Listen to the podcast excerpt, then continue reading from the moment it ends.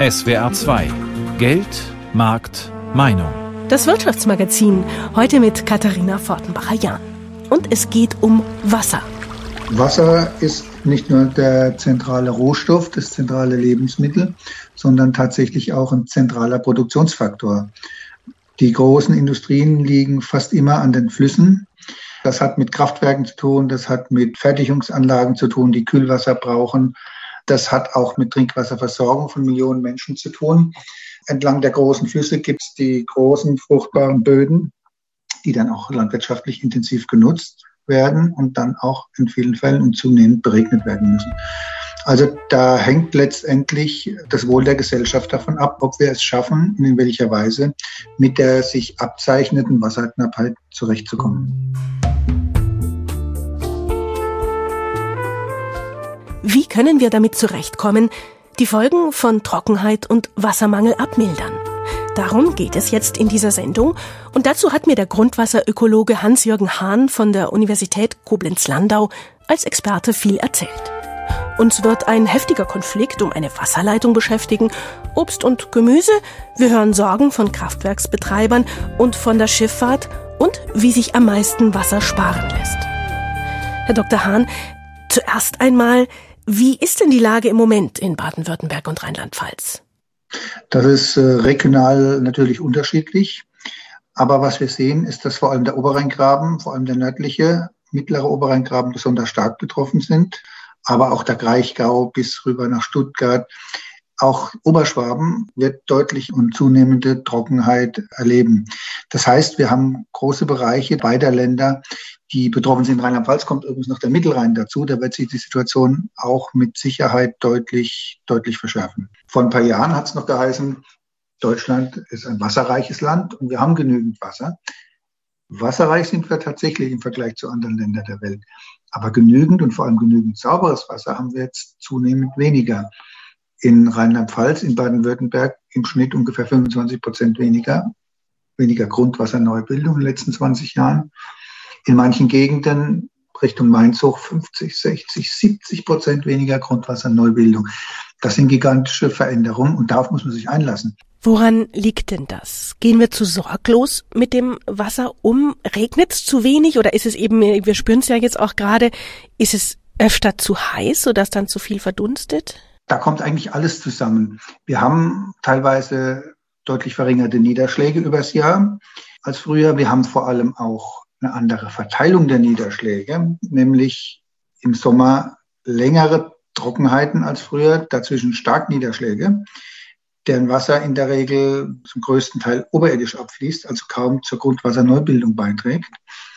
Und das Dritte ist tatsächlich die Wärme, die die Verdunstung erhöht und vor allem auch das Pflanzenwachstum bzw. die Vegetationszeit verlängert. In dieser Zeit, in der Vegetationszeit, entsteht praktisch kein Grundwasser.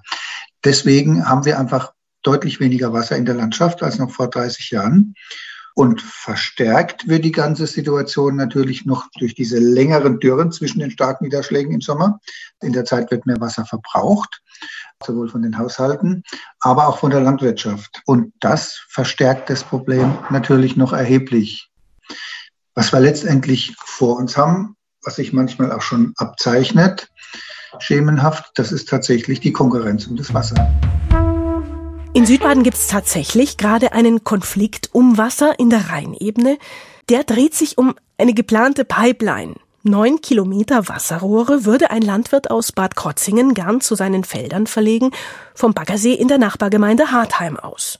Dort allerdings ist man alles andere als begeistert von der Idee, Bürgermeister Stefan Ostermeier. Ja, ist für uns klar, dass wir das nicht dulden können und auch nicht wollen. Und deshalb äh, wollen wir alle rechtlichen Mittel ausschöpfen. Befürchtet wird, dass durch eine solch riesige Wasserentnahme pro Jahr bis zu 1,8 Millionen Kubikliter Wasser über eine Röhre mit 80 Zentimetern Durchmesser der Grundwasserspiegel insgesamt im Raum Hartheim-Feldkirch weiter sinkt, sagt der Freiburger Rechtsanwalt Till Banasch. Er vertritt die Gemeinde Hartheim juristisch. Die Feldkircher und Hartheimer Landwirte berichten, dass wenn sie aus ihren Brunnen Wasser Wasser entnehmen, der Spiegel im See um etwa 70 Zentimeter im Sommer abfällt.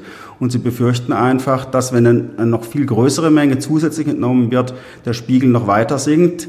Das würde ja bedeuten, dass Sie mit Ihren eigenen Brunnen und Pumpen mehr Energie verbrauchen und tiefer runtergehen müssen, bloß weil neun Kilometer weiter östlich man dort darauf verzichtet, Brunnen zu graben. Und das sei nicht hinnehmbar, denn gesetzlich ist der Grundsatz einer ortsnahen Wasserversorgung geregelt. Daraus leiten wir ab, dass zunächst mal für ein Wasservorkommen vor Ort die Ansprüche vor Ort zu bedienen sind und dass jemand an einem anderen Ort zu gucken hat, was er dort an Wasser vorfindet. Was uns auch stört, ist, dass gar nicht im Rahmen der Verbandsgründung mehr die Möglichkeit besteht, Alternativen zu prüfen. Der Bau dieser Pipeline, die etwa rund 10 Millionen Euro kostet, sollte mit Gründung eines sogenannten Wasser- und Bodenverbandes auf den Weg gebracht werden. Das Landratsamt des Kreises Breisgau-Hochschwarzwald legte das Projekt allerdings kurzfristig auf unbestimmte Zeit auf Eis. Es müssten etliche Einsprüche bearbeitet werden. Mehr wolle man dazu nicht sagen, erklärte ein Sprecher der Behörde. Die Absage sei nachvollziehbar, sagt Michael Fröhling, Kreisvorsitzender des Badischen Landwirtschaftlichen Hauptverbandes im Markgräflerland. Für mich ein Stück weit schon. Es ist zwar etwas überraschend gewesen, aber es darf nicht zu schnell gehen. Wir müssen alle Leute mitnehmen. Wir müssen die mitnehmen, die sich hier beteiligen und die Interessenten an Wasser und die Grundstückseigentümer, genauso wie die Ortschaften, wo das Wasser herkommen soll. Und hier gilt es noch etwas nachzuschärfen und unbedingt nachzuarbeiten. Den Antragsteller zur Gründung des Wasser- und Bodenverbandes, ein Landwirt aus Bad konnten wir nicht erreichen. Wir hätten gerne seine Sicht zu dem Projekt gewusst. Obwohl wir um Rückruf gebeten hatten, meldete er sich nicht.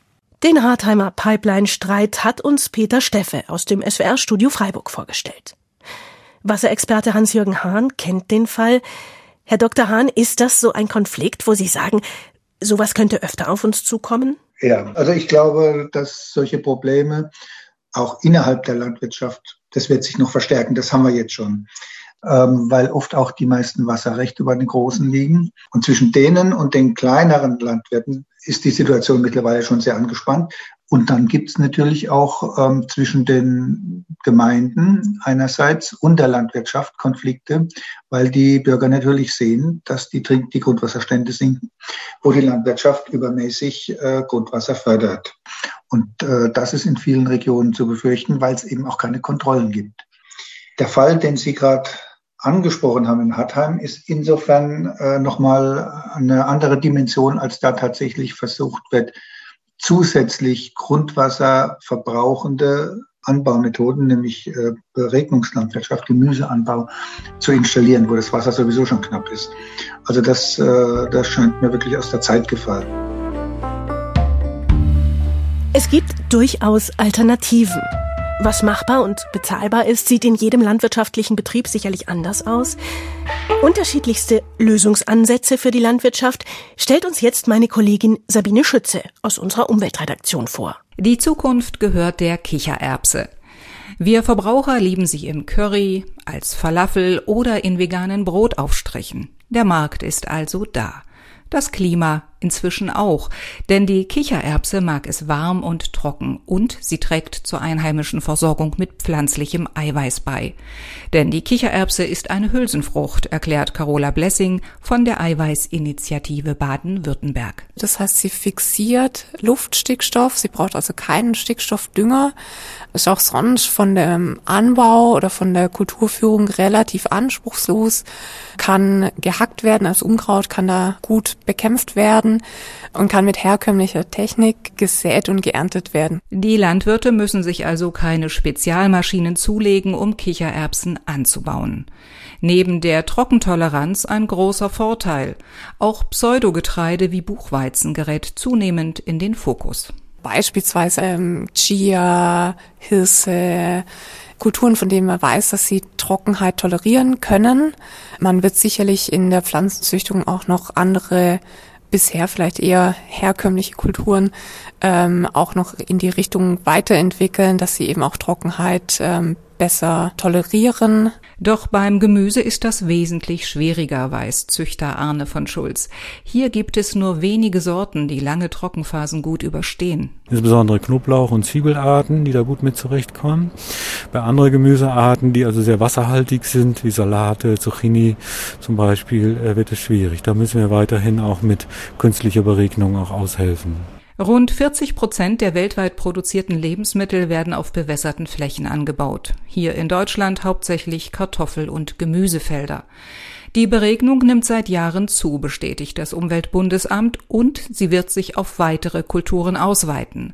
Gleichzeitig ist es immer wichtiger, Wasser so effizient wie möglich zu nutzen, etwa durch Tropfbewässerung. Doch die ist sehr teuer und nicht für alle Pflanzen geeignet.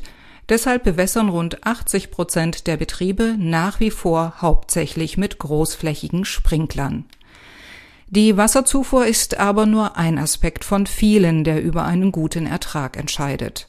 Auch die Züchtung, also wie klimaangepasst eine Sorte sein kann, macht nur etwa 40 Prozent aus, schätzt Züchter von Schulz. Und die anderen 60 Prozent, also der weitaus größere Teil, liegt an dem Anbau. Also wie wurde die Sorte angebaut, die Kulturart, wie war das Wetter das Jahr, auf welchem Boden ist es gewachsen mit welchen Techniken wurde das angebaut, wie wurde gedüngt vor allen Dingen auch.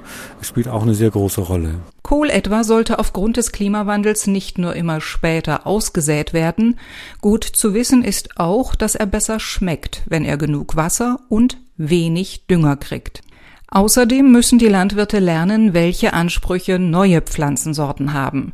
Dreistündige Crashkurse reichen nicht aus, um neue Sorten erfolgreich anzubauen. Hirse zum Beispiel wächst sehr gut auf ehemaligem Brachland, bringt ohne zusätzliche Stickstoffdüngung genauso gute Erträge, reift aber häufig ungleichmäßig.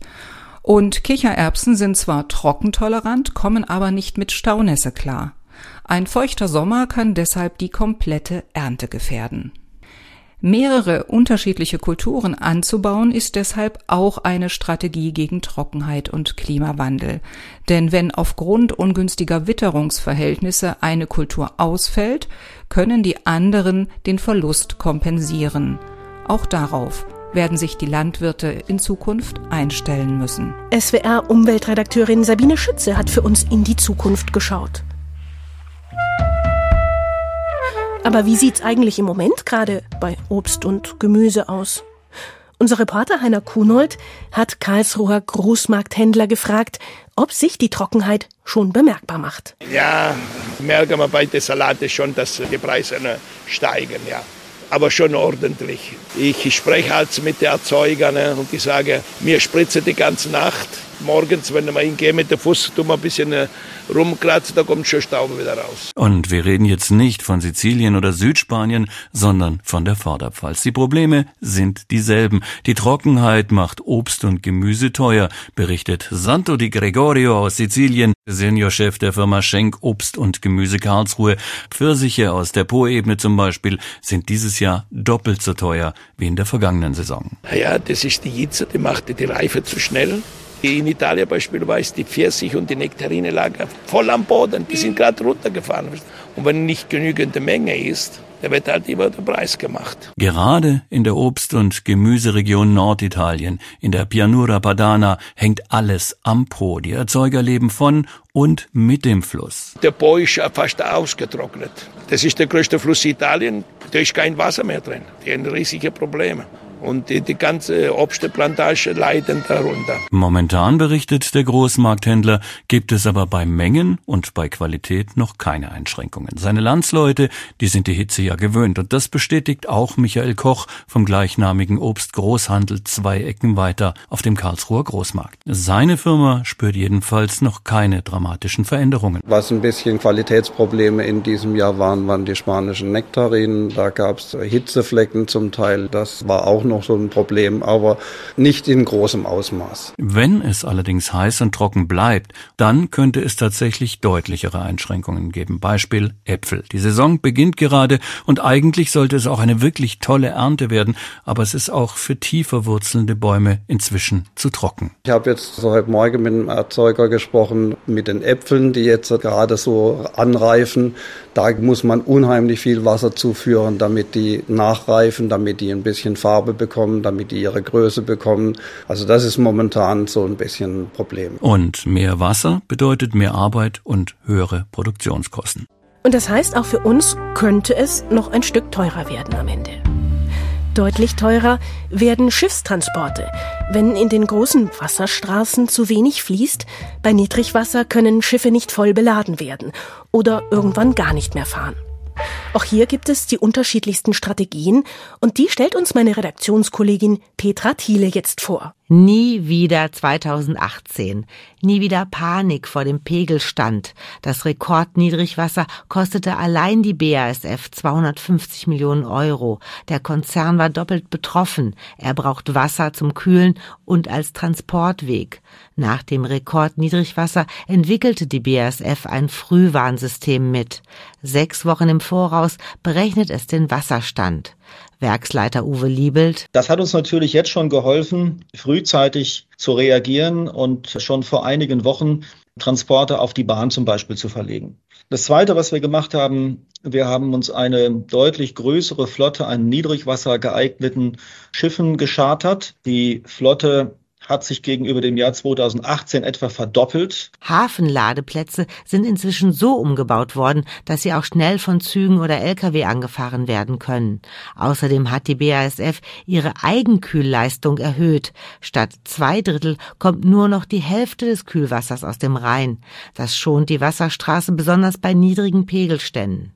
Trotz neuer Technik blickt der BASF-Werksleiter mit Sorge in die Zukunft. Uwe Liebels Meinung nach handeln nicht alle für Wasser verantwortlichen Stellen zeitnah genug, auch wenn sie am Aktionsplan nach dem Rekordniedrigwasserstand mitgemacht haben. Die wichtigste Maßnahme aus diesem Aktionsplan ist die Rheinvertiefung. Und das ist ein Thema, das ich hier auch gerne etwas kritisch beleuchten möchte, denn die Rheinvertiefung steht im Bundesverkehrswegeplan für das Jahr 2030. Man hört, es kommt nicht vor 2032, 33 und das ist zu spät für uns. Auch Roberto Spranzi von der Transportgenossenschaft Binnenschifffahrt vermisst schnelles Handeln. Das felsige Rheinflussbett soll abgeschliffen werden. Jeder Zentimeter weniger bedeutet mehr Ladekapazität. Doch das das dauert alles fürchterlich lang. Die Planungen, die Planfeststellungsverfahren, die Wasserstraßenverwaltung, die es umsetzen muss, hat zu wenig Personal und sie wird spätestens im nächsten Jahr, 2023, wenn der Bundesfinanzminister den Etat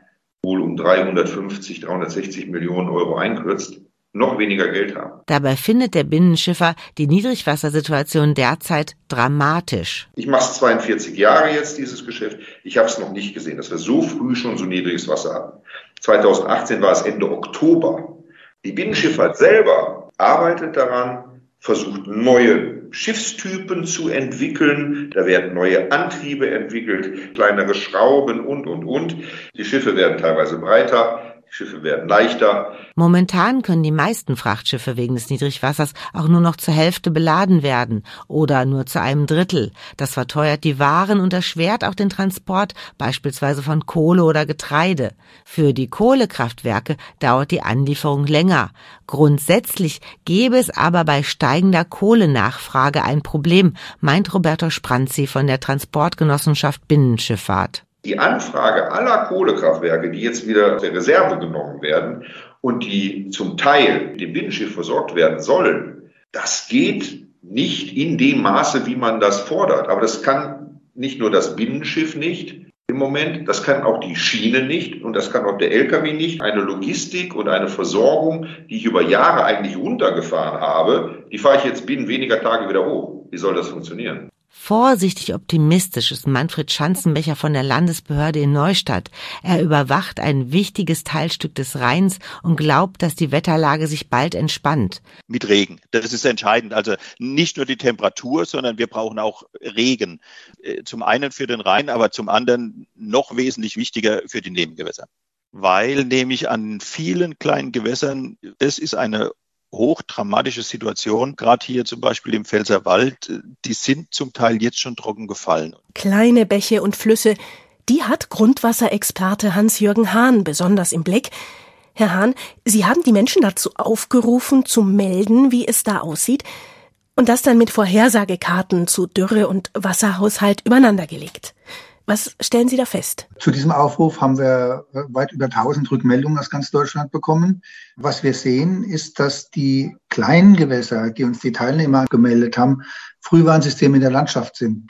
Das heißt, das, was uns jetzt die Rückmeldungen zeigen, weist auf Entwicklungen hin, die wir wahrscheinlich in weit größerer Fläche, noch in größeren Gewässern in der Zukunft zu erwarten haben. Und Hans-Jürgen Hahn weist auch noch auf ein weiteres Problem hin. Ein riesiges Problem kommt auf uns zu, wo wir Kühlwasser brauchen für Anlagen, vor allem auch für Kraftwerke, gerade bei der derzeitigen politischen Lage. Und man sieht die Situation ganz besonders deutlich in Frankreich, wo 80 Prozent des Stroms etwa über Atomkraftwerke erzeugt wird.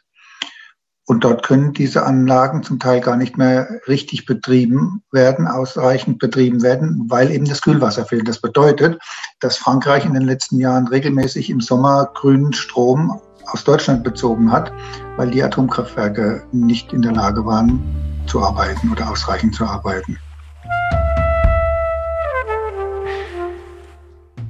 Wie viel Wasser die Flüsse führen, spielt eine wichtige Rolle für unsere Energieversorgung. Sie sind Transportwege und liefern Kühlwasser für die Stromerzeugung. Dazu gewinnen wir auch aus Wasserkraft Strom, wenn auch einen geringeren Anteil als andere Länder. Auch dafür braucht's genügend Wasser.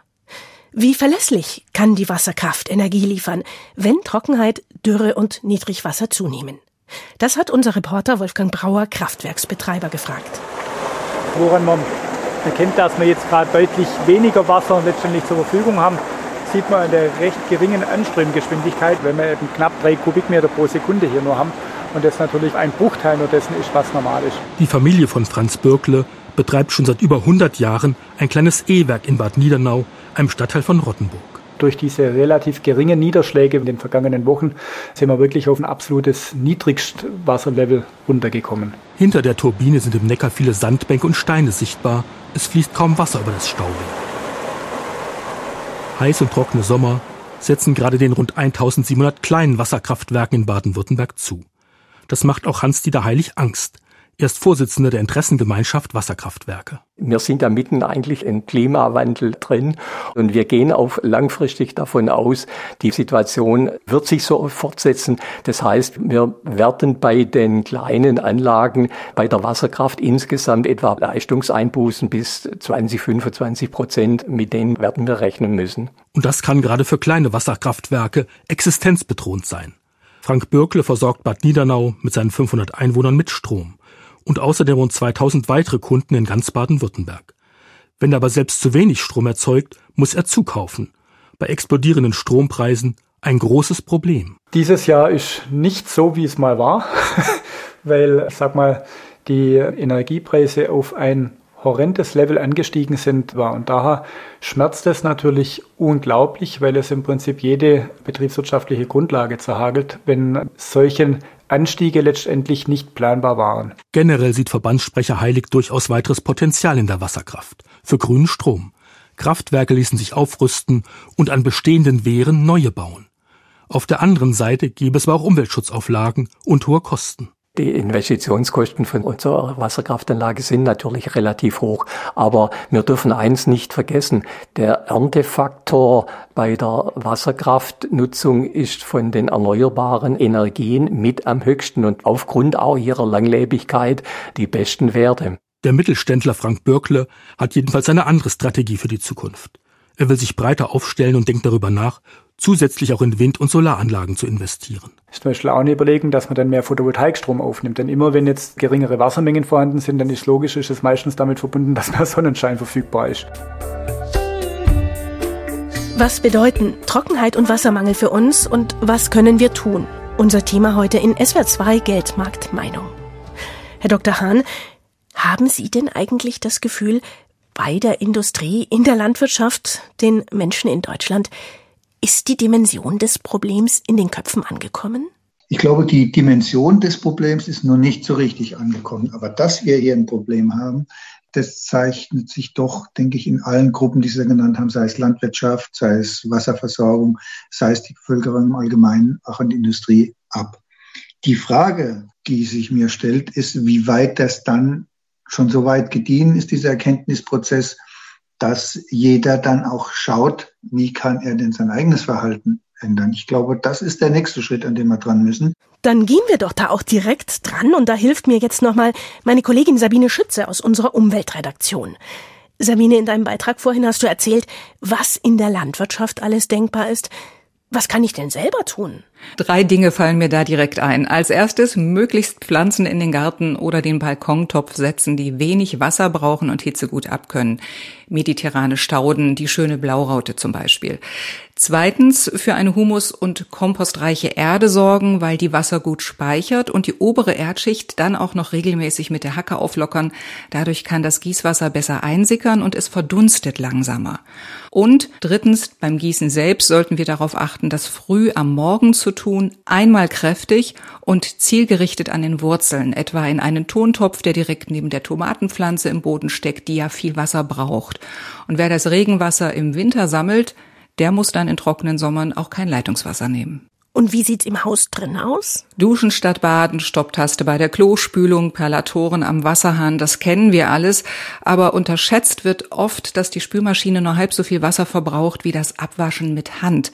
Wir müssen auch die Teller nicht vorher abspülen, lieber das Kurzspülprogramm der Maschine nutzen, damit das Geschirr nicht zu müffeln anfängt. Wo wir aber viel mehr sparen können, das ist beim indirekten Wasser. Für die Herstellung eines T-Shirts etwa werden circa zweieinhalbtausend Liter Wasser verwendet. Bis ein Kilo Rindfleisch im Verkauf ist, sind schon mal 15.000 Liter Wasser draufgegangen. Für mich viel schlimmer ist allerdings, dass für ein Kilo Kakao 17.000 Liter Wasser verbraucht werden.